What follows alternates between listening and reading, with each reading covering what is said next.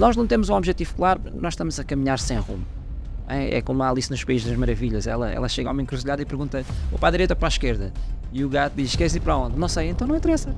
Não é? E é a mesma coisa. Se nós não temos objetivos claros, para onde é que é o caminho? Não interessa. E, e, isso nós encontramos muito nas organizações. Pessoas que estão lá há anos e anos, sem rumo, sem, sem um objetivo claro, só estão lá para receber o salário no final do mês. E pronto, isso tudo gera uma série de, outras, outros problemas.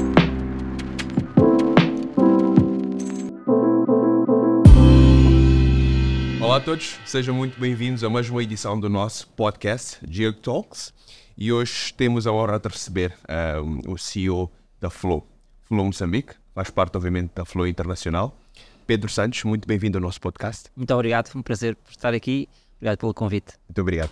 Então hoje uh, vamos conhecer um pouco uh, a carreira do Pedro e um pouco também sobre a Flow Moçambique e também um pouco da Flow Internacional, não é?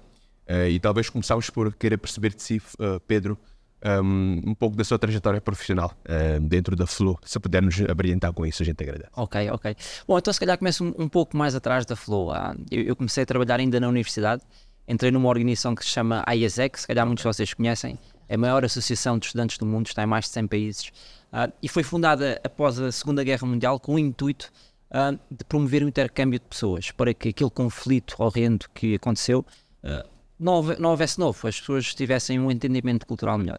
Uh, foi paixão à primeira vista, eu entrei no meu segundo ano e os três anos seguintes dediquei-me uh, muito à IASEC, uh, quase a escola passou para, para segundo plano, um, porque de facto o que nós estávamos a fazer era, era algo muito interessante, desenvolver os líderes do amanhã, desenvolver as pessoas, desenvolver talentos, uh, ir até às empresas, tentar angariar estágios para estudantes de estrangeiros poderem vir para Portugal. Então foi, foi muito interessante.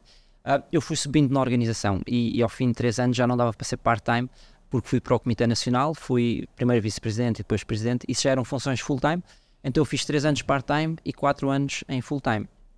Quando eu terminei uh, o meu mandato de presidente na ISEC em Portugal, uh, decidi uh, tentar a minha sorte para a ISEC Internacional, para o topo da organização. Um, Candidatei-me e, e, fui eleito para vice-presidente, então fui para Roterdão, vivi lá dois anos, primeiro ano como vice-presidente, segundo ano como presidente, e na IASEC os mandatos são de um ano, portanto, ao fim do ano termina. Então, já, já tinha feito tudo. Então, terminei o mandato de presidente e decidi, um, mais do que conseguia qualquer emprego naquela altura, porque havia muitos patrocinadores da IASEC, empresas muito grandes, que estavam sempre à procura dos talentos. Então, conseguiria qualquer trabalho assim na Europa, Londres, era onde muitas das pessoas estavam a ir. Mas eu tinha um gosto por entender a Ásia. A Ásia estava a crescer muito, a China em particular estava a crescer muito, uh, isto 2004, e eu pensei, bom, eu quero ir ver como é que é um motor de crescimento. Então procurei e decidi também testar um pouco do nosso produto, que era os estágios internacionais. Então consegui um estágio em Singapura, mudei para Singapura uh, em 2005, fui trabalhar um ano com o CEO da DHL uh, Ásia Pacífico, na altura ele tinha 41 países a reportar a ele e o meu trabalho era muito simples. Era dar-lhe todo o apoio a nível de uh, analítico que ele precisasse. Então ele passava muito o seu tempo a visitar os, os maiores países. Eu tinha que ir uma semana antes, preparar todos os relatórios, entender como é que, o, como é que estava a situação do país, preparar informação para ele, para depois ele chegar e durante um dia uh, conseguir uh, fazer uma análise ao negócio e, e testar as pessoas e ver como é que as coisas estavam. Para mim foi uma, uma, uma, experiência excelente, porque deu para ver, eu era, era novo, tinha 26 anos, como é que uma organização tão grande yeah. como a DHL é gerida, ou seja, como é que um gestor topo passa o seu dia. Uh, e, e, tive sorte, não é? Porque a pessoa era mesmo fenomenal, era, tinha uma, uma ética profissional excelente. Ele entrava no trabalho às 7 da manhã, das 7 às 8 tinha tempo para mim, a partir das 8 da manhã era reuniões até à noite e ele não saía do escritório sem ter tudo fechado. Então era aquela nossa hora das 7 às 8 era interessante porque estava ali a trabalhar com ele e tinha atenção só para mim. Uh, ao fim desse, desse um ano, eu achei que, pronto, apaixonei-me também pela, pela organização. A DHL é, é está em todo o mundo, uh, tem muitas oportunidades. E, e ele disse-me: Olha, tu se queres crescer na DHL, deves te juntar a esta equipa da Elite, que era um, uma divisão especial que trabalhava aos 100 maiores clientes da DHL. Então fui para lá, para essa, para essa equipa, chamava-se Global Customer Solutions. Um, fiquei a gerir as operações de um grande cliente, a Dell. Uh, eram mais de 300 milhões de dólares por ano só em, em movimentações com a DHL hum. e, e, eu tinha que olhar por 14 países e garantir que as coisas estavam a funcionar. Uh, uma vez mais, eu era uma década mais novo do que o meu, o meu, meu uh, colega mais, mais novo a seguir a mim. Era mesmo muito novo e, e, e as coisas foram, foram sendo interessantes. E qual era a sensação de ser senior e sentir que, obviamente, ok, não posso eu, deixar que a idade influencie? Sim, eu vou, vou, posso-vos contar uma, uma, uma, situação interessante. Ah, claro. Uh, eu sempre tive muita confiança, portanto, eu acima de tudo confiava na minha capacidade. E uma das coisas que, se calhar por ser português, é nós tentamos encontrar as formas mais eficientes de trabalhar, quando alguma coisa está, não está a funcionar, então tentar resolver o porque é que não está a funcionar. Então essa sempre foi a minha abordagem e era isso que me dava espaço para crescer tão rápido. Destaque. Eu lembro-me quando peguei na, de, na Dell, um, nós não conseguíamos fazer shipments, uh, ou seja, movimentações da Dell para fora do Bangladesh. Entrar no Bangladesh entrava, mas sair não saía. E, e eu agarrei naquilo. Há um ano isso. que não faziam. Agarrei naquilo, tive uma con call, tentei perceber qual era o problema, ninguém me estava a dar respostas interessantes, então eu disse, ah, não tem problema, eu amanhã apanho, o voo e vou ir ter com vocês. Um, e pensei, poxa, as pessoas do outro lado da linha têm 50 anos, 60 anos, e está aqui um puto de 27 a dizer, eu ponho no avião e amanhã vou ir. Bom, não foi bem amanhã, foi uns dias depois, mas deu tempo para eu deixar crescer a barba. Deixei crescer a barba e a primeira coisa que foram buscar ao avião, quando sai do avião, uh, o senhor, pá, mais de 50 anos, disse: Você é o Pedro Santos. Assim no telefone parecia uma pessoa tão grande, tão velha.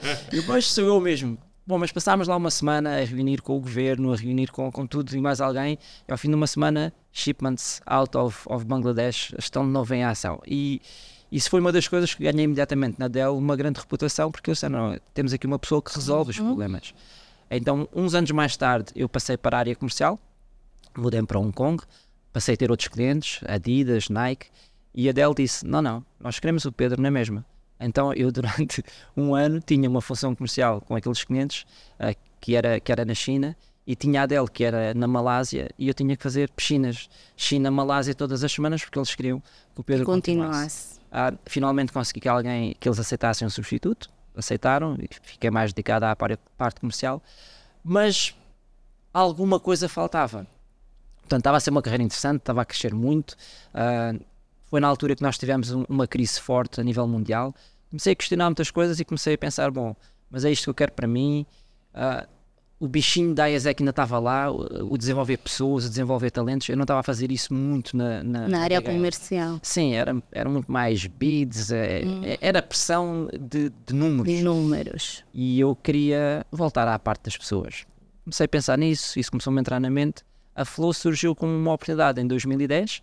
Um, o fundador também tinha sido da IASEC, uns 10 anos antes de mim, e um outro uh, amigo também da IASEC disse-me: pá, tu gostavas de dar formação na IASEC, está uh, aqui uma empresa, eles dão formação, mas atenção, aquilo é, é só superstars, hein? Disse, ok, é pá, mas uh, faz lá o, o, contacto. Então eu comecei a fazer uns trabalhos, claro, ao fim de dois meses eles disseram, entra lá para, para a Flow. E ao fim do ano disseram fica lá tu a gerir isto, parece que tens um pouco mais de experiência. Então, em 2011, uh, ah, fiquei, vamos lá, o diretor-geral da Flow. Na altura estávamos, a Flow existia em três países, Portugal, Irlanda e Hungria, uh, mas o meu escritório era, era Portugal. E, e começámos a ter discussões. Ok, Portugal é, é pequeno.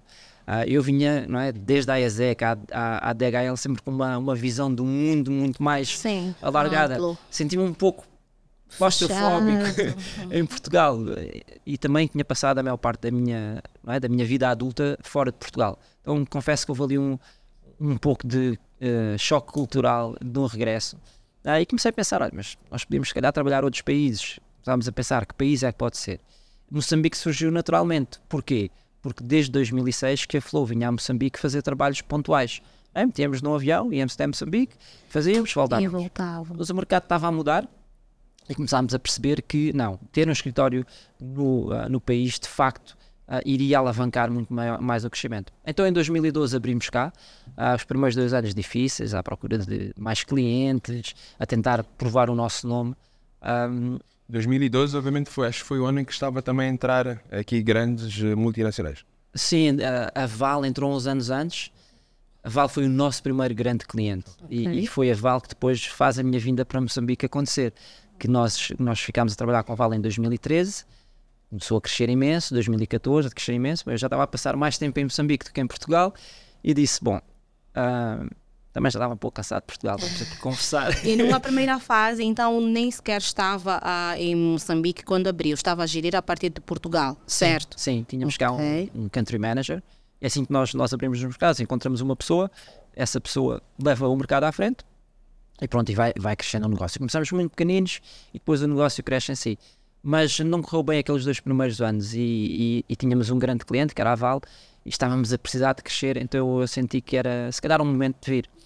E vim em 2015 para cá. Certo. E quais foram os principais desafios nesta ah, tomada de decisão de abrir ah, a, a vossa agência, claro, aqui em Moçambique? Uhum. Falou dos dois primeiros anos ah, que foram bem desafiadores. Em que sentido exatamente? Bom, havia muita desconfiança ah, de fornecedores estrangeiros. Será que conhecem a nossa cultura? Será que conhecem como é que Moçambique funciona? Vêm lá com as teorias das Europas, de Portugal. Como é que, como é que os funcionários vão receber? Sim. Sim. E, então essa foi, diria que, a primeira grande ah, montanha. Que era que as pessoas entendessem que, sim, nós estamos a abrir agora, mas nós já, já vimos cá desde 2006. Já trabalhámos com várias empresas e, e conhecemos, não, é, não se conhece profundamente, mas se conhece minimamente. E uma das coisas que nós também sempre falávamos é que em qualquer parte do mundo os desafios na componente humana são os mesmos. Os melhores profissionais em, em qualquer geografia, em qualquer indústria, têm as mesmas particularidades. O desafio de um líder, de um gestor, é semelhante. Então, tentar um pouco desmistificar, sim, há uma cultura aqui, como em qualquer lado do mundo. Mas o tipo de coisas que nós estamos a trabalhar são coisas transversais e são coisas que eh, vamos encontrar aqui na China, na Malásia, no Cazaquistão hum, e são semelhantes. E, e foi isso que nós tentámos. Mas esse era, era o primeiro desafio. Sinto que quando conseguimos o nosso primeiro grande cliente, hum, passámos uma, uma, é, o cabo das tormentas.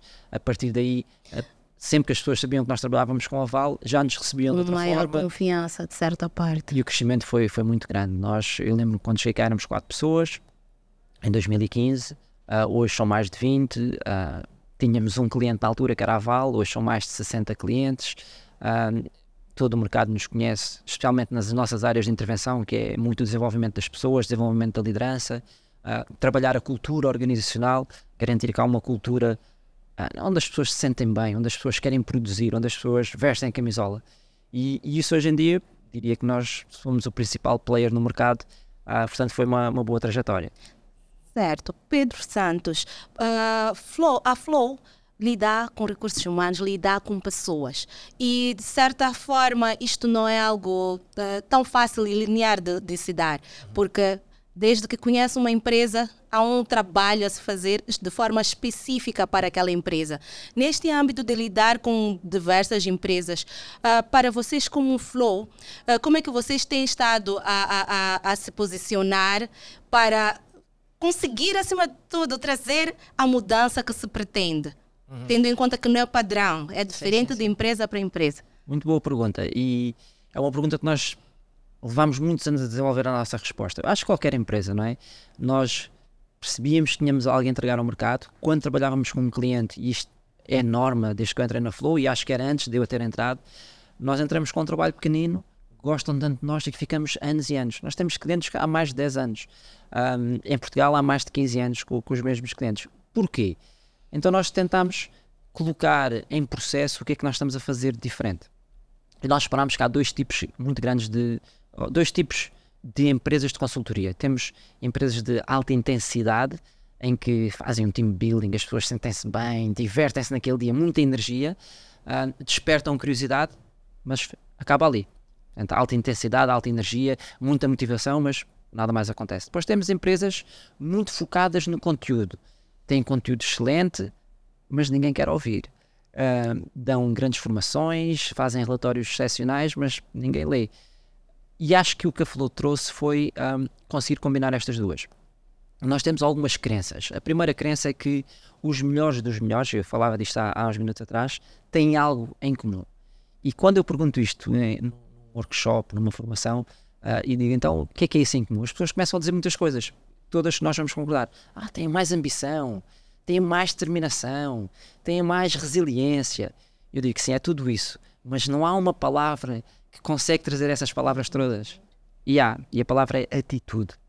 Ou seja, Os melhores dos melhores têm uma atitude diferente. Nós entramos em qualquer empresa e, e consegue-se ver. São aquelas pessoas que têm um brilho diferente nos olhos, uh, não, não se deixam abalar pelas, uh, pelas dificuldades, uh, tentam de uma maneira, não dá desta, tentam de outra, e estão sempre lá na luta. E são estas pessoas que são promovidas, que crescem, que, que saem dessa empresa para uma outra.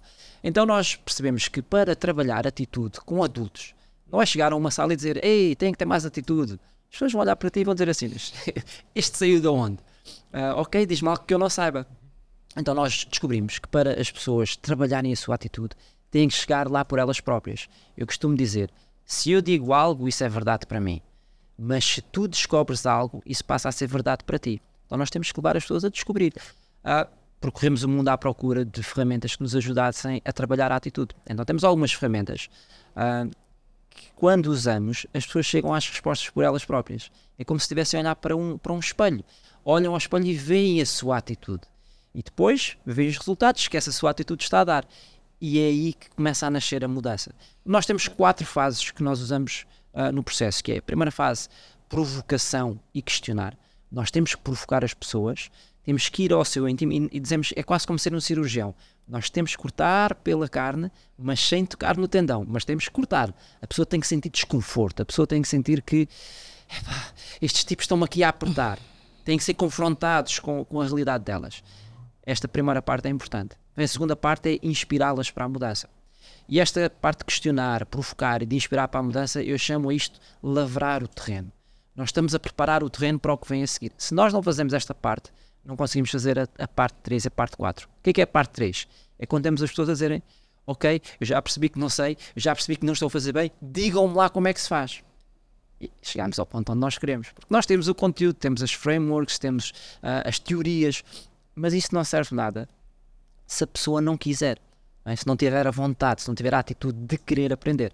Então, quando nós fazemos bem o trabalho de questionar, de provocar, de inspirar, e eles dizem, então, agora como é que é? Então, sim, aí trazemos as ferramentas, uh, como é que eu posso ser um melhor líder, como é que eu me posso gerir melhor, como é que eu posso trabalhar melhor conflitos na minha equipa, e isso tudo as pessoas absorvem com muito mais forte. O quarto passo, que é muitas vezes descurado, é suportar a implementação. A mudança não acontece num dia, Pronto. Não é fizemos uma formação de três dias e a pessoa já sabe tudo. Então nós temos alguns, nós chamamos check-ins ao longo uh, de uns meses, para ver que dificuldades é que tiveram na implementação. Uh, na teoria, na sala, parecia tudo fácil, mas depois voltaram ao terreno, uh, esqueceram-se, tiveram uma situação diferente daquilo que imaginavam. Então, nós temos alguns uh, check-ins com as pessoas em, em que os ajudamos nessa, nessa jornada e acreditamos que temos tido algum sucesso, porque como as empresas voltam, quer dizer que alguma coisa estamos a fazer bem. Certamente. Nessa, nessa questão da atitude, Pedro, queria entender de si. Como é que o Pedro vê? Um, Vê que a atitude é uma coisa que é uh, diretamente influenciada pelo ambiente organizacional ou algo que de facto pode-se pode -se dizer que é maioritariamente composto por aquilo que é. É a própria personalidade da pessoa.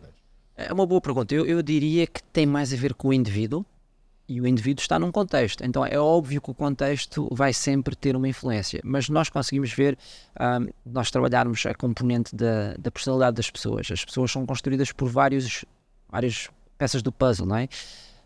Uma pessoa é um, puzzle inteiro, mas tem várias peças ali.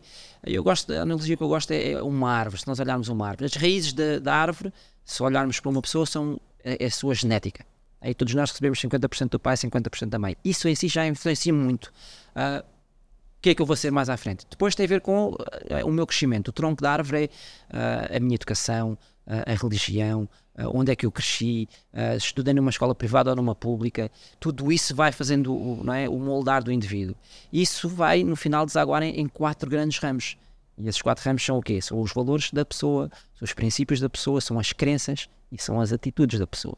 Ou seja, a nossa atitude não é uma coisa que nasce. Aquilo, ao longo da vida, das experiências que nós vamos encontrando, vai-nos permitindo, uh, é? muitas vezes, refletir e analisar, e muitas vezes isto é, é, acontece inconscientemente. Uh, a atitude não, não, não, se aprende, ou seja, ou melhor, vou, vou, vou, vou formular, a atitude aprende-se em contínuo. É, é, é uma linha contida. Todos, mesmo quando eu estou a dormir, o meu cérebro está a fazer ligações do que é que aconteceu no dia e está a fazer a sua aprendizagem. É em contínuo. E como é em contínuo, as pessoas pensam que não se aprende. Não, aprende-se. Constantemente. Uh, nós temos, uh, temos uma atitude, essa atitude é refletida em comportamentos, esses comportamentos vão gerar uma reação. E eu vou aprender com essa reação. Porque muitas vezes a reação não é aquilo que nós queríamos, então eu fiz alguma coisa de errado. Mas respondendo mais em direto à questão, sim, o contexto influencia muito. Uh, eu posso ter uma atitude excepcional, mas eu entro numa organização que tem uma cultura altamente tóxica e duas ou, ou três coisas vão acontecer, mas as duas primeiras têm maior probabilidade. Eu vou ficar mais um dos outros, eu, eu moldo-me àquela cultura e, e deixo e começo a perder luz. Uh, eu sou daqueles que não, que não, não, não deixam isso acontecer e, e vão andar em guerras constantes a tentar mudar, e se calhar vou conseguir, ou se calhar não vou conseguir e vou sair. Portanto, estas são as, as, as três possibilidades. Uh, e de certa forma é exatamente isso que nos faz uh, voltar àquele processo que a Flow implementa, uhum. de fazer o questionamento, provocar e tudo este processo, de certa forma, vai também mudar aquilo que é o ambiente. Se o ambiente muda, aquela que é a raiz, aquela que é a personalidade da pessoa tem mais probabilidade de sair e voltar a produzir em prol da empresa. Então, uh, é, é, é, nós começamos a ver que as empresas de consultoria e recursos humanos têm sim um papel importante na, na sociedade e também na vida das empresas. E este modelo que foi apresentado, só para mim que estava aqui sentada, não tive ainda estas questões, mas já deu para refletir. já deu para começar a refletir. Muito bem, muito bem. E a, e a nível de benefícios para colaboradores?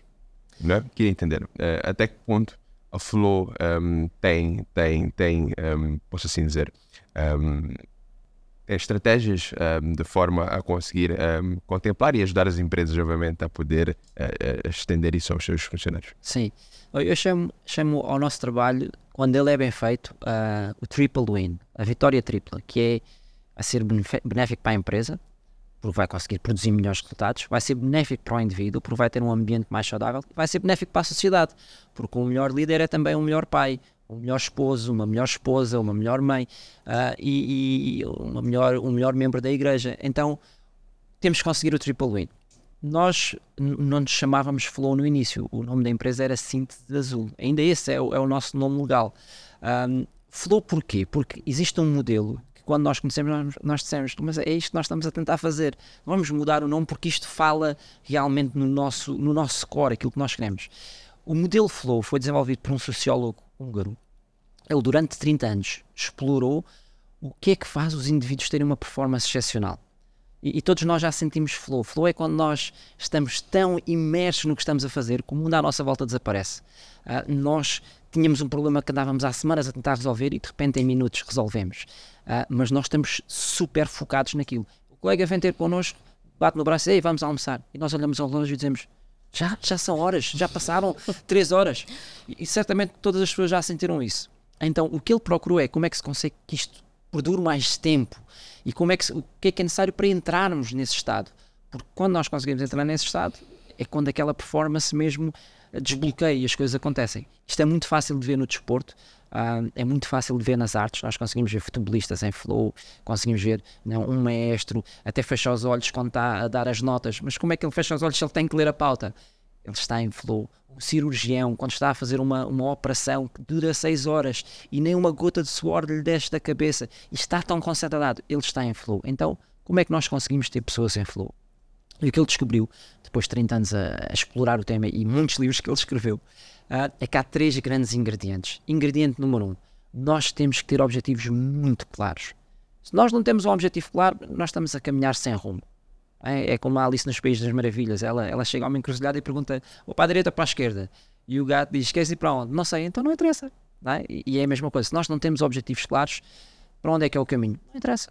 E, e, isso nós encontramos muito nas organizações. Pessoas que estão lá há anos e anos, sem rumo, sem, sem um, um objetivo claro, só estão lá para receber o, o, salário no final do mês e pronto, isso tudo gera uma série de, outras, de outros problemas. Segundo ingrediente, feedback frequente coisa que também não existe assim tanto nas organizações. Mas existe no desporto, por exemplo, não é? Eu marco um golo e Logo é instantâneo. É instantâneo. Eu falho um passo também é instantâneo. É, é, é feedback automático. Esta é a parte fácil. Portanto, a componente de, dos objetivos e do, do, feedback. O modelo em si uh, é uma grelha muito simples, dois eixos, vertical e horizontal. No eixo vertical temos desafios. nós temos ou desafios altos ou desafios baixos. No eixo horizontal temos as nossas skills, as nossas habilidades. E temos ou skills altas ou skills baixas. Juntando as duas, se eu tiver um desafio alto, mas a minha skill é baixa, como é que eu me sinto?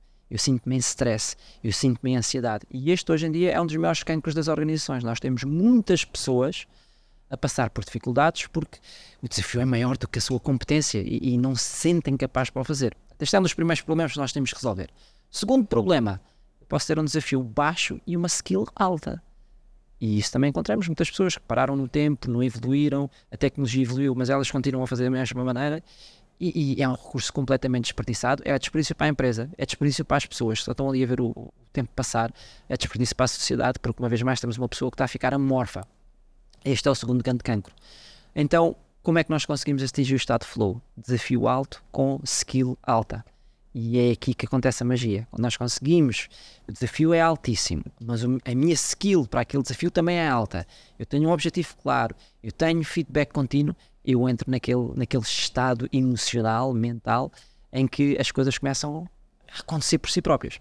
Então, o que nós acreditamos é que nós temos que trazer flow para as organizações. Quando nós conseguimos, ok, o problema é o desafio é alto, não, não tem skill, nós temos que trabalhar a componente das skills, temos que ajudar as pessoas a chegar lá, formações e por aí fora. Se o problema é que temos muitas pessoas com um desafio baixo, mas com skill alta, então muitas vezes temos que reorganizar, temos que pôr a pessoa certa no lugar certo, temos que os ajudar a ter as conversas difíceis que não estão a ter, voltar a mexer um pouco na atitude da pessoa, a dizer, epá, sai lá dessa, uh, dessa apatia, ainda podes fazer mais. E, e a mim dá-me mais gosto conseguir trabalhar estas pessoas, porque eram pessoas que estavam lentamente já a, é, a ir no caminho errado, porque a componente das skills é mais fácil de trabalhar. Hoje em dia o conhecimento está ao dispor de qualquer pessoa. Ah, eu não sei fazer isto, não tem problema. Agarra no YouTube, vais uh, estudar uma semana, has de saber fazer tudo. A componente de desafio baixo é mais difícil. Uhum. Nós temos que mudar um pouco. Então é aqui que nós, eh, ou seja, não trabalhamos só o componente da formação, mas muitas vezes é mesmo de reorganização de como é que a empresa está, a ter as pessoas certas nos lugares certos, como é que a estratégia se junta a tudo isto. Então, e é aí que nasce muito trabalho de cultura. E hoje em dia nós trabalhamos imenso cultura nas organizações. Porquê? É lá, voltamos à, à, à vitória tripla. Se tem pessoas em flow, o que é que vai acontecer? A empresa vai ter muitos melhores resultados. E hoje em dia já há estudos que provam isso. Uma empresa com a maior parte dos seus colaboradores em flow uh, dá cabo da concorrência. Não, não há concorrência que consiga. E isso é melhor para a empresa, obviamente, é, produz melhores resultados, pode uh, recompensar melhor os colaboradores e temos ali um círculo virtuoso, em vez do ciclo vicioso, uh, que funciona a favor da empresa. E vocês, todos nós conseguimos ver essas empresas. São, são especiais, têm algo diferente. Tem muitas pessoas em flow. Há uma, há uma experiência, há uma experiência em particular que eu, que eu senti e, e, e abri, obviamente, a visão para aquilo que é a relação que eu tenho com os meus colegas. Um, acho que foi também foi no, numa das participações, numa das formações que nós tivemos com, por acaso, com o Flow, okay. em que um, antes da gente iniciar para a fase de desenvolvimento e por em diante as atividades, fizemos um exercício básico que era conhecermos uh, cada um de nós, uhum. Um, quais são as skills que nós tínhamos, quais são os, os, nossos pontos fortes, quais são os nossos pontos fracos e de facto percebemos que no fim do dia ninguém é virtuoso, somos todos nós, uh, não existe ninguém em particular que tenha mais ou menos, mas cada um tem um papel uh, na organização na área que faz e depois começamos a entender, ok, bem, esta pessoa está na área de vendas, aquilo que é de facto a descrição dela, uhum. bate. Mas tínhamos alguém que, por exemplo, era muito um, minucioso no trabalho que fazia, prestava muita atenção, era muito. E depois nós começamos a perceber que não, tal como ela, existem muito mais aqui dentro da empresa. Sim. E isso já identificaram-se. Depois, quando passamos para as outras fases, que é de fazer outros, outros exercícios, já vinha em nossa mente: olha, eu quero me juntar ao fulano, ao ciclano, porque eu sei que provavelmente este mais mindset deles é ajuda-nos, obviamente, a ter um, resultado melhor, ou até se calhar a vencer a equipe contrária. E eu achei isso fantástico. Certo, e olhando para este exemplo que estava a dar, que não é bem exemplo, é o que aconteceu, é onde já pode ter o, o, o, o verdadeiro sentido de é importante conhecer-se, conhecer e conhecer o outro, porque é assim como a máquina anda.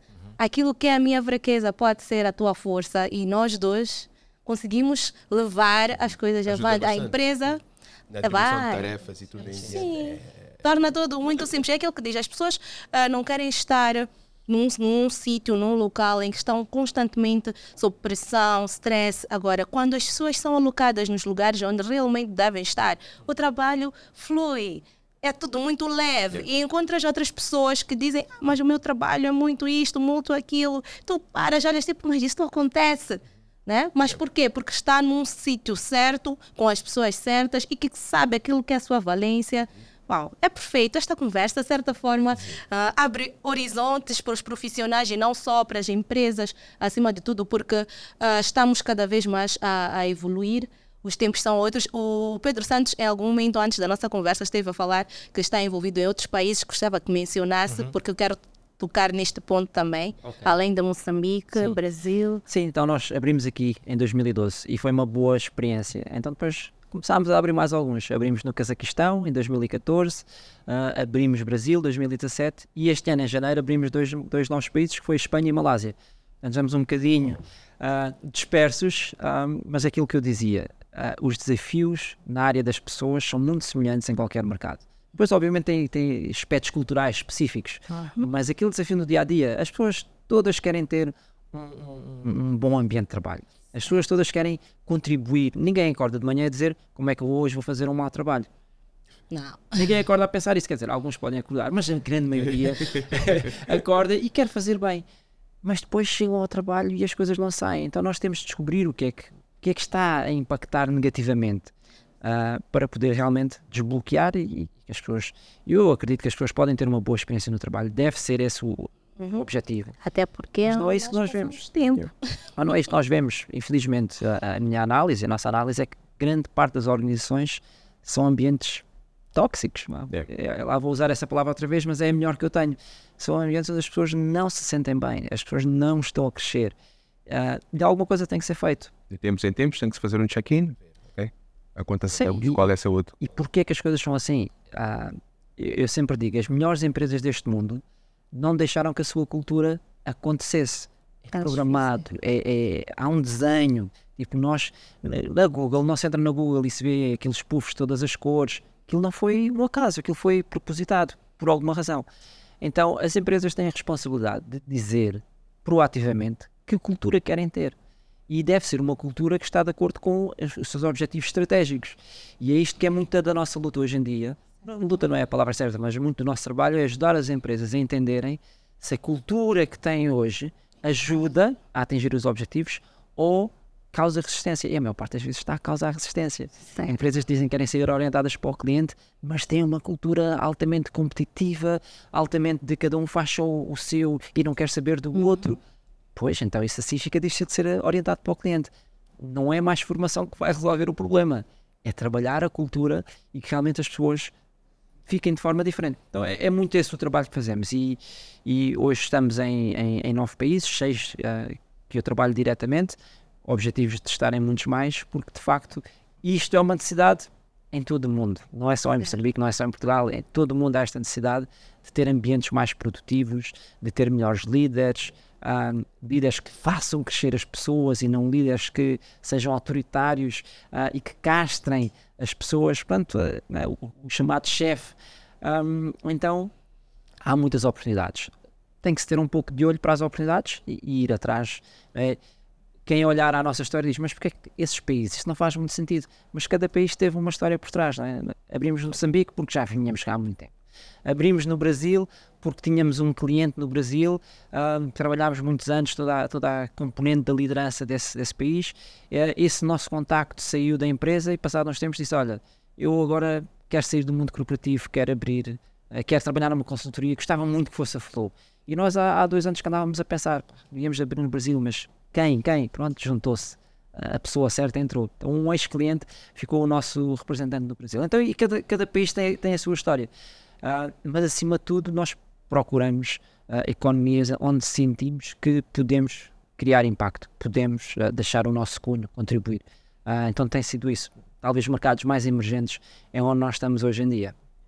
Certo. Quando questionava mesmo sobre os países, era para tocar naquela questão também de inovação e cultura, okay. porque são países que fazem parte de, de, de diversas part, de partes do mundo e certamente aquilo que falou quando explicou Uh, do desafio que teve quando vieram iniciar em Moçambique, que era a questão cultural. Uhum. E como é que a Flow olha para a questão cultural de cada um destes pontos. Acaba se adaptando a cada, a, a cada cultura. Tem uma marca da Flow, que é a base e que em algum momento também tenta moldar em função disso. Como é que trabalham esta questão, tendo em conta que são pontos totalmente diferentes, sim, sim, sim. culturas totalmente diferentes. E ainda tem a questão da inovação também, que em alguns países estão bem mais desenvolvidos que uhum. outros. Como é que a Flow lida com estas Boa. questões? É um pouco dos dois, não é? Nós, obviamente, trazemos uma matriz. Uh, e a matriz é muito uh, à volta daquilo que eu tenho falado, das nossas crenças. É? Acreditamos que os melhores dos melhores destacam-se pela atitude. Se nós queremos causar impacto, nós temos de trabalhar a atitude, não é começar a trabalhar outras coisas. Uh, acreditamos que ambientes com muitas pessoas em flow ajuda às organizações. Então, isto é, é uma matriz, vamos lá. Mas, obviamente, cada mercado, onde é que, onde é que surge a diferença cultural? É como é que se aborda o mercado. É? Há mercados mais formais, há mercados mais informais, há, há culturas mais, uh, vamos lá, hierárquicas, há culturas menos hierárquicas. Isto é a parte. Há, há culturas em que nós temos que ter um formalismo, uh, outras em que temos que ter um à vontade. Então, isto também faz muito parte de é, nós analisarmos e irmos conhecendo. Como é que nós ultrapassamos isso? Nós sempre começamos um país é com uma pessoa local um, que já tenha algum, é, alguma reputação a nível da sociedade, que já tenha feito o que nós fazemos noutros, noutros lados, porque a primeira pergunta que qualquer cliente faz é com quem é que já fizeram isto? E nós dizemos aqui, aqui, aqui. Não, não, não, não. Neste país. Ah, neste país ainda não fizemos. Uh, então isto não seria uma resposta muito, muito sólida.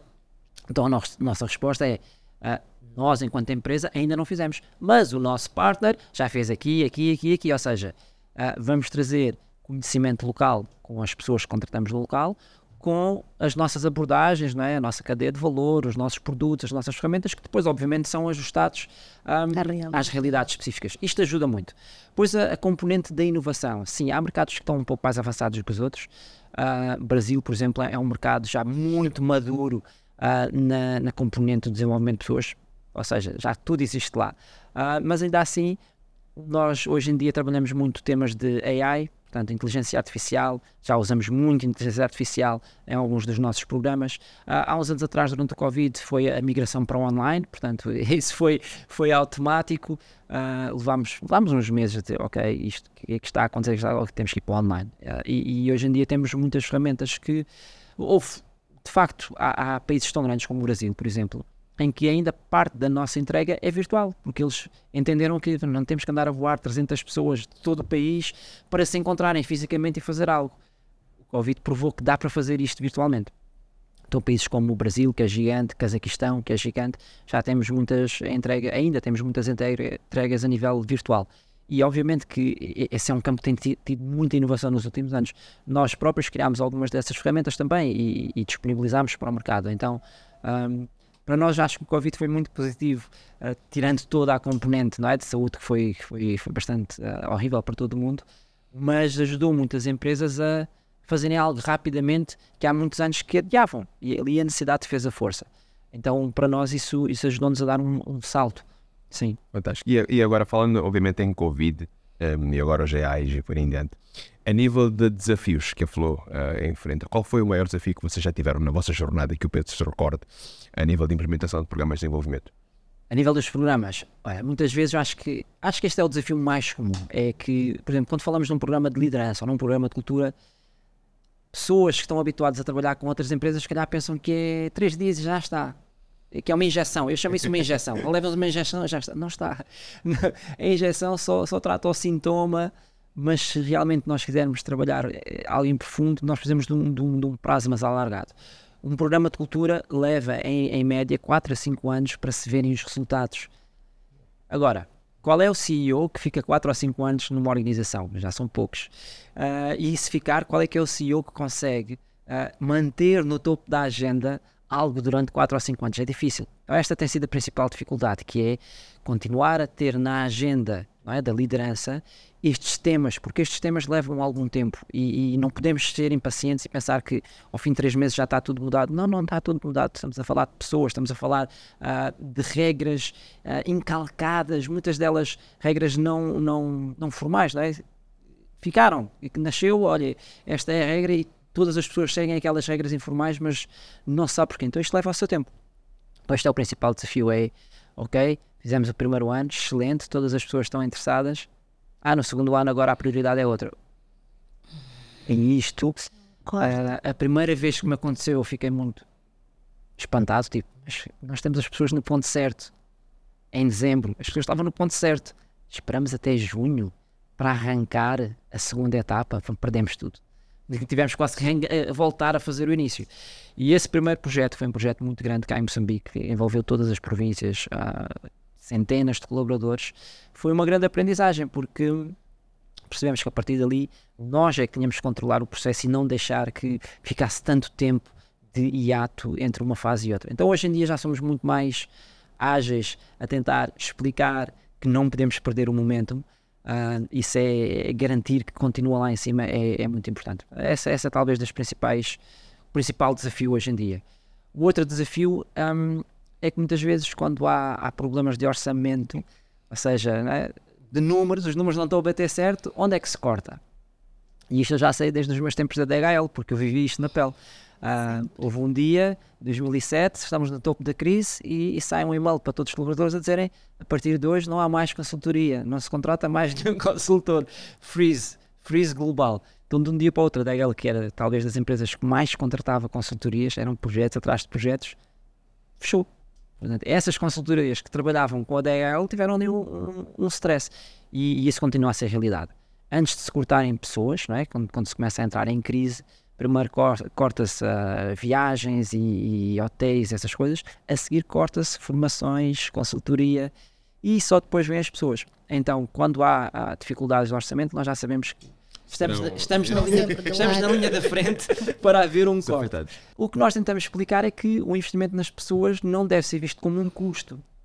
Sim, custa formar, mas custa muito mais ter pessoas a fazerem erros no dia a dia, a não conseguirem captar as oportunidades que existem no dia a dia. Isso é um custo muito maior, só que não é visível, não é tangível.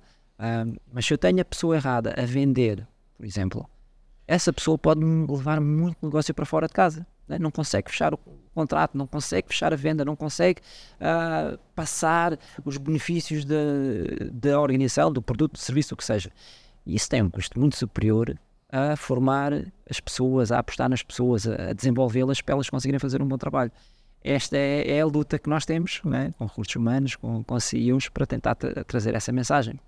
Então, obviamente, isso não vai com um pacote único. Obviamente, dentro da organização, a gente vai dizer: olha, Flor, olha, nós podemos uh, munir os, os, funcionários, as empresas de uh, formação, mas havendo ali dentro da empresa alguma coisa em específico, como diz pacote de benefícios para os colaboradores e por em diante, às vezes não combina ou às vezes não, não, não chegam a ter os resultados que vocês esperam. Também tem, tem situações dessas. Sim, sim. Ou seja, nós temos que olhar à fotografia como um todo e perceber porque é que as coisas não estão a acontecer. Normalmente, quando um cliente vem até nós, vem com uma dor. Ah, temos esta dor. E muitas vezes já vem com a solução. E queremos este comprimido nosso primeiro trabalho é entender se a dor é mesmo aquela, ou se é só um sintoma, ou se há uma coisa mais profunda. E depois tentar, de uma forma, vamos lá, diplomática, explicar que aquele comprimido pode não ser a, a solução para a dor real. Então, este é o trabalho que uma consultora tem que fazer, que é não ter medo de questionar e de provocar e dizer calhar não é isso. Um, queremos falar com pessoa X, queremos entender processo Y, queremos perceber qual é que é o sistema que está por trás disso. Quando nós entendemos, o, o, entendemos toda a fotografia, fica mais fácil dizer não, o problema de facto está aqui, então uhum. temos que atacar aqui e, e, temos que complementar com isto, isto, isto. Então, daí eu dizer, não, não somos uma empresa de formação, a formação é uma das, uma das... ferramentas que nós usamos, uh, pode haver muita coisa. Nós essencialmente queremos resolver o problema e queremos uh, trazer as pessoas para um estado de flow. Porque quando as pessoas estão em estado de flow, elas próprias resolvem os problemas, nem, nem precisam de consultores para, para o fazer. E, e, e, é isso, nós quando conseguimos chegar a um certo ponto, nós depois passamos a responsabilidade internamente para o cliente continuar o processo. Claro que depois, no ano a seguir, chamamos para uma outra coisa, mas pronto, isso, isso faz parte. é? Faz parte. Como tudo na vida, os contextos mudam, os desafios vão, vão aparecendo e se nós já temos uma boa reputação, conseguimos resolver um problema no passado, é normal. Certo, estamos mesmo uh, quase a chegar ao final da nossa edição, o nosso podcast de hoje, que certamente está a abrir horizontes tanto para colaboradores assim como para empresas. Uh, de certa forma, nós gostávamos de ouvir de si, Pedro Santos, alguns conselhos para as empresas e alguns conselhos também para colaboradores, as duas partes. Boa, então vou começar pelos colaboradores. Acho que isso liga-se com o componente das empresas. Ahm, falei muito da atitude hoje, mas há uma outra coisa que eu, que eu tenho que falar para os colaboradores, que é a autorresponsabilização.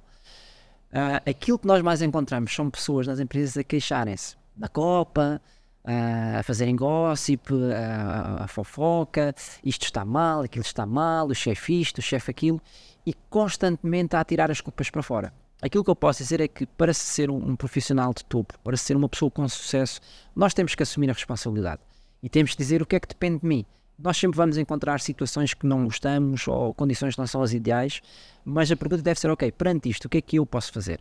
Porque o queixar é, é, é desperdiçar tempo, não está a ajudar minimamente a, a mudar a situação, mas se eu assumo as rédeas, então eu vou mudar a situação. Voltando àquele meu exemplo do Bangladesh, eu podia ter feito como os meus colegas todos anteriores. Não Del, desculpem, não, há, não é possível. O governo não deixa que os vossos, eh, um, as vossas shipments saiam do país. Que é que os meus colegas tinham dito? Eu podia ter dito isto, mas eu disse: bom, mas isto agora é meu problema. Então, em vez de dizer que não, não é possível, deixa-me lá ir vir. E não custou muito. Uma semana, ah, o custo de um hotel de uma semana, eu vou para o Bangladesh e a coisa ficou resolvida. O quê? Bom, entender porque é que eles estavam a proibir. Ah, eles estavam a proibir por uma, uma interpretação errada do que é que eram aqueles, aqueles carregamentos. Então, quando nós explicámos, fizemos os documentos a explicar tudo muito bem, a coisa passou, deixou de haver problema. Isto chama-se ter autorresponsabilidade. O fácil é eu dizer, ah, não é possível. Ou, ah, não é o meu trabalho.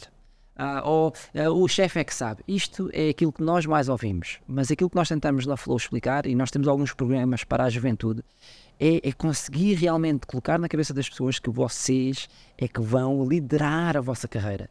Vocês têm que ser o vosso próprio CEO. Não é esperar que a empresa faça por vocês. Querem ter formação? Levantem o braço. Querem ter mais oportunidades? Chateiem, peçam, ah, mostrem disponibilidade, cheguem cedo. Não é? Aquelas coisas que são simples. Chegar a horas, ah, chegar bem apresentado, ah, quando alguém pede voluntário, levantar a mão, fazer mais do que é pedido. Isto são coisas que se eu fizer, ai, garantidamente eu vou ter oportunidades. E, e, de facto Moçambique está cheio de oportunidades.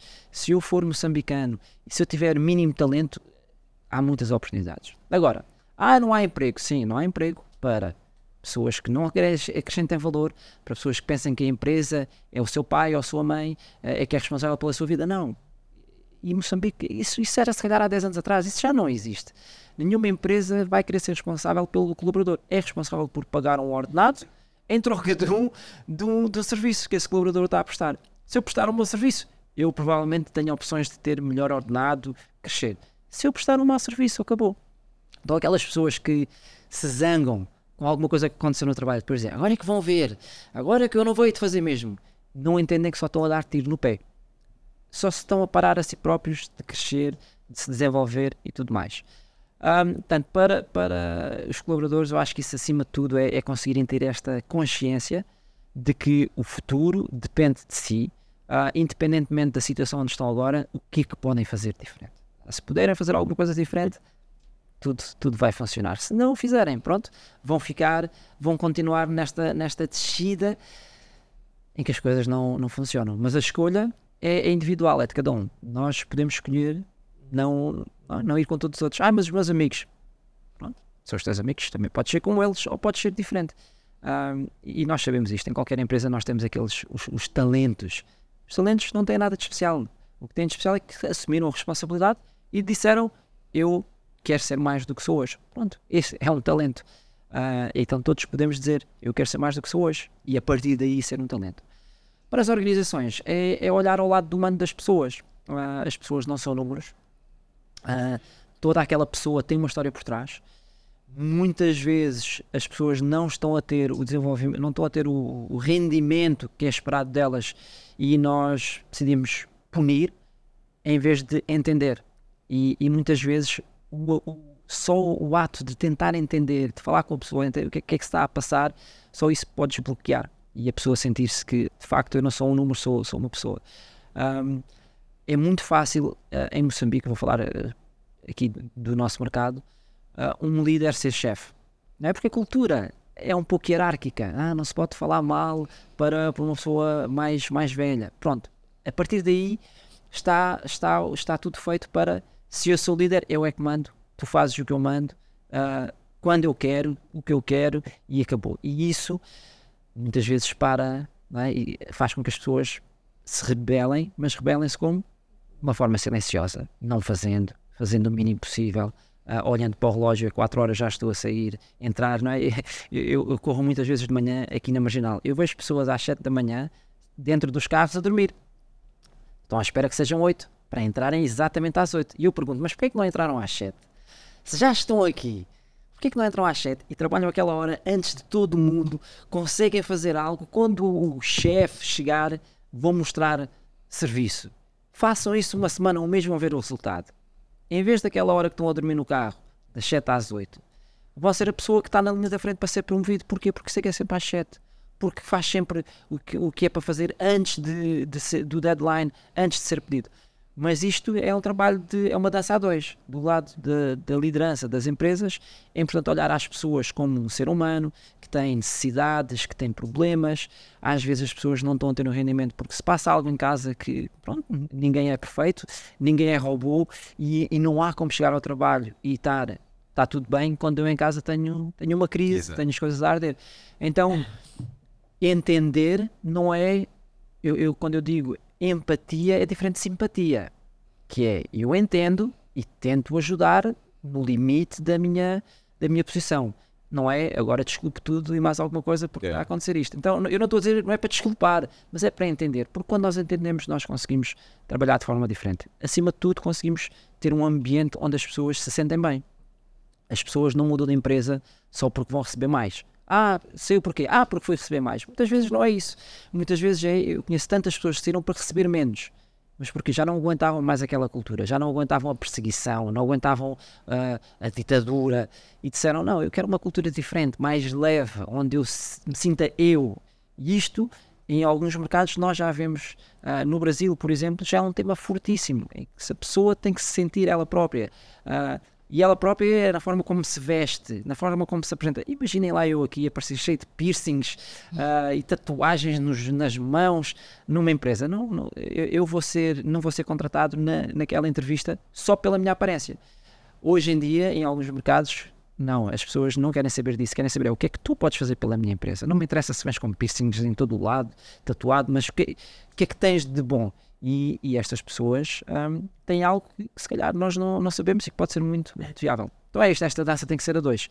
Por um lado, eu tenho que querer mais, tenho que me autorresponsabilizar. Por outro lado, a empresa tem que olhar também para mim como uma pessoa única, diferente, com uma personalidade diferente e tentar perceber onde é que eu posso contribuir, não é? Porque a, a, a diferença é o que faz a, a diversidade, é o que faz a, a força numa organização não é ter todos iguais, ter todos à imagem do chefe. Não, é ter diferentes valências, diferentes uh, pontos fortes, diferentes pontos fracos. E isso é que ajuda a que as organizações nem praça em frente. E se uma organização está a funcionar bem, provavelmente os colaboradores estão a, a ser bem recompensados. E, e pronto, é, é, o tal ciclo virtuoso que eu falava há pouco, que as coisas começam a, a surgir de uma forma muito mais natural. E, agora queria, queria ter a sua opinião um, sobre um, um, tema que me vem sendo cada vez mais um, presente na, na, nossa, nas empresas, não é? Hum. que é um pesadelo das AIs e robóticos e por aí em diante, não é? Queria entender qual é a visão do Pedro uh, Santos em relação a isso, se de facto... Qual é que é o pesadelo? É as pessoas terem medo de ser substituídas? Ok. Eu uma vez, não há assim há tanto tempo, tive uma discussão calorosa uh, uma sala com 50 pessoas um, e alguém me dizia: Pois, mas isto tudo, esta automatização, isto vai acabar com os nossos empregos. E eu dizia: uh, Sim, se nós pararmos no tempo, é um facto, vai, vai acabar com isto. Bom, eu acho que estamos no início, uh, portanto, não dá para perceber bem onde é que isto nos vai levar. Há muitos cenários a serem, a serem levantados. Agora, todos nós devemos ter curiosidade de começar a brincar com isso Quando eu digo brincar, é, é começar a usar isso. Eu vi há, há umas semanas alguém fazer o discurso de licenciatura a agradecer ao chat GTP pela sua graduação. É verdade, mas o chat GTP, para dar um exemplo, não vai dar a resposta necessariamente 100% certa, mas vai-me abreviar o caminho. Eu antes tinha que ler centenas de páginas para descobrir alguma coisa. Eu agora, se calhar, faço duas ou três boas perguntas, cruzo os dados e vejo, olha, aqui está. Uh, então, eu acho que o AI nos ajuda, mas nós temos que ter curiosidade para, não é, para explorar e não dizer, ah, o AI. Não, não, vai lá explorar. Porque há muitos trabalhos que hoje em dia são autênticos, uh, vamos lá, autênticos pesadelos. Vou dar exemplos concretos aqui. Passamos na portagem. Aquela pessoa, coitada, que está ali a, a cobrar, que trabalho é esse? faz lá 8 horas, está a receber dinheiro, dar dinheiro, receber dinheiro, dar dinheiro, todo o tempo, só isso. Mas nós sabemos, eu quando vou a Portugal já quase não há essas, hum, essas portagens, é automático. Eu pago com dinheiro para a máquina, a máquina dá muito dinheiro, acabou. Não tem que estar lá hum, uma pessoa. Ah, mas aquela pessoa perdeu o emprego. Está bem, mas primeiro era um emprego digno. Aquela pessoa não podia ter sido formada para fazer outras coisas em que realmente uma máquina não possa fazer. E nós, há muitas coisas que as máquinas não conseguem fazer por nós. Uma delas é pensar de forma crítica. Ah, mas o chat GTP está a ser muito rápido. Sim, mas vai levar o seu tempo. O que nós temos que saber é como é que nós conseguimos usar essas ferramentas a nosso favor. Então, consigo olhar e ver que há muitas profissões que não vão existir daqui por uns anos. Isso é óbvio, ok? Qualquer pessoa que consiga pensar consegue ver o mesmo. Agora, essas profissões estão com muitas pessoas lá. Há aqui três pontos a, a serem. Ah, isto tem que ser trabalhado por três vertentes: governamental, tem que haver políticas para dizer assim: é óbvio que estes setores vão desaparecer. O que é que nós vamos fazer a estes milhares de pessoas que estão neste setor? E tem que haver uh, alguma coisa do governo para estimular essas pessoas a fazerem a sua, a sua mudança. Da parte das empresas, porque as empresas também são quem está a ver isto de uma forma mais óbvia. Estão a dizer: olha, estes trabalhos todos vão desaparecer. O que é que nós vamos fazer a estas pessoas todas? Então é, é, é importante começar a dar-lhes caminhos. Mas eu volto ao, ao tema eu, o indivíduo, eu tenho que também abrir os olhos e entender a vida e não ficar à espera que o governo me vá salvar ou que a minha empresa me vá salvar. Eu posso já aprender algumas coisas. Eu posso, é aquilo que eu digo. Hoje em dia, com uma semana de estudo no YouTube, eu fico expert em qualquer coisa. Criação de aves, não tem problema, vamos. Uma semana vou aprender tudo o que houver para aprender e vou ser um expert. A ah, fazer uh, um, uma mina, não sei do quê. Está tudo, tudo está disponível. Então, o que é que falta? Vontade. Vontade. Atitude. Atitude. Há, há, há, um exemplo muito que eu, que eu que às vezes quando converso assim eu digo, olha, um, do mesmo jeito que as bibliotecas já estavam lá, e, pronto, haviam pessoas interessadas em ir à biblioteca a ler. Sim. E uma parte que não estava interessada, ou quando fosse lá não sabia como procurar informação. Do mesmo jeito que a internet, uh, os, os motores de busca existem há anos, uhum. mas até hoje existem pessoas que não sabem fazer o uso do motor de busca, outros que também não acreditam muito nisso. Sim.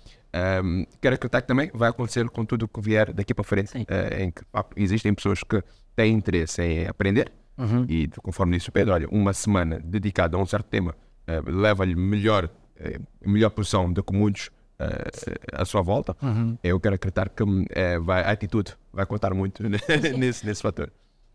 Certo. Uh, algo que nós perguntamos sempre aos nossos convidados é referente a o que é que lhe inspira um livro que tem estado a ler, que gostava de partilhar e não só, para fechar.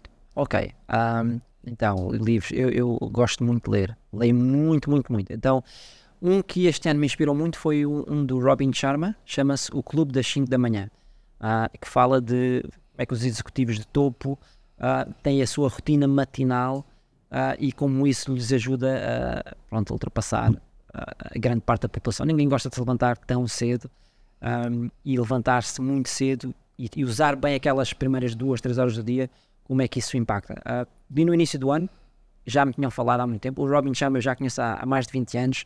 Ele tem um outro livro que eu gosto muito, que é o Monge que Vendeu o Ferrari. Uh, mas tinha adiado ler este livro e quando lhe disse, mas porquê é que eu não li isto antes? Porque de facto tem aqui mensagens importantes e a mim este ano ajudou-me imenso uh, a conseguir ainda ter mais foco, uh, mais disciplina, que são coisas importantes e que são músculos que nós temos que trabalhar. Se nós trabalhamos, não, não, não acontece. Um, isso inspira-me muito. esse livro inspirou-me e, e ler inspira muito. Eu diria que para mim a minha missão é o que me inspira mais hoje em dia e é algo que eu descobri 6, 7 anos atrás, descobri na Flow. Uh, uma das nossas palestras que nós falamos fala disto da autorresponsabilização e há um conceito que é o conceito de locos de controle. Uh, e são dois círculos. Um, desenho dois círculos num flip chart, num círculo ponho um pontinho dentro do círculo e no outro círculo ponho um pontinho fora do círculo. O locus de controle é uh, vem do latim, locus, local, controle, comando. Onde é que é o centro de comando de cada, de cada pessoa? E nós temos dois tipos. Ou temos locus de controle externo, e locus de controle externo é alguém que diz assim: eu cheguei atrasado porque estava a trânsito, eu chumbei porque o professor fez perguntas que não tinha dado matéria, uh, eu não estou a vender porque o preço dos meus produtos é muito alto. Tudo o que acontece é culpa do outro. Locos de controle interno é o oposto. Eu chumbei porque eu estudei na véspera, eu cheguei atrasado porque ontem à noite fui sair, bebi uns copos a mais hoje de manhã, quando com o despertador não me consegui levantar a hora. Eu, eu não estou a vender porque de facto eu ainda não entendi bem como articular a mensagem. E há uma grande diferença entre estes dois tipos de pessoas. Todos nós, ou temos um locus de controle mais interno ou mais externo. Quando nós temos este locus de controle interno, nós estamos a assumir o controle da nossa vida. Quando temos um locus de controle externo, estamos a dizer que os outros é que têm o controle sobre a nossa vida. Então a minha missão é, é evangelizar esta componente de assume, assume a responsabilidade. Quando nós vemos, isto é no indivíduo, mas quando vemos muitas empresas com pessoas com locus de controle interno, já sabemos que são fora de série. Países também, porque isto também se vê a nível de país. Eu, eu como sou português, brinco com Portugal. Portugal é um país, é uma zona geográfica que tem muitas pessoas o quê? Logos controle externo. Então a culpa é de todos, dos outros, nunca é minha. Uh, mas há países neste mundo com logos de controle interno muito forte. E em África também os há. Um deles é o Ruanda, é que viveu um genocídio terrível, mas hoje olhamos e é, é uma história de sucesso. Porquê? Tem muitas pessoas a dizerem o que é que nós podemos fazer. Perante esta situação, o que é que podemos fazer? Assumir a responsabilidade. Então, o meu sonho é esse: é conseguir ter mais pessoas em Moçambique com logos de controle interno do que pessoas com logos de controle externo, quando nós tivermos mais pessoas do lado bom a assumir a responsabilidade, a maior parte dos problemas desaparecem, porque as pessoas assumem a responsabilidade de os resolver e não ficam a dizer, ah, isto, ah, aquilo. Então, isto é, é o que me inspira no dia a dia, é conseguir ver que alguém não estava a ver isto e eu consegui de alguma forma não é, abrir os horizontes à pessoa e a pessoa disse, uau, ok, eu posso ser diferente, eu posso fazer diferente. E isto é fácil de ver nos colaboradores da Flow, não é? Como eram no início, como são hoje em dia, em muitos clientes, dá muito gosto, em qualquer lado que vou, alguém, ei Pedro, ei, como está? E, e, falar de alguma coisa como aconteceu há uns anos, é sinal que as coisas estão no, no, bom, no bom caminho. Mas para mim é, é, isto: conseguir ter mais pessoas com logos de controle interno é aquilo que eu, que eu sinto que é, é a minha missão hoje em dia. Uau! Muito obrigado, Pedro Santos. Eu é que agradeço. Por aqui nós ficamos com esta conversa bastante recheada, educativa e que certamente vai gerar um grande impacto a todos que forem a acompanhar. Uh, nós paramos por aqui no nosso podcast de hoje. Esperamos bem que tenham gostado e até uma próxima oportunidade.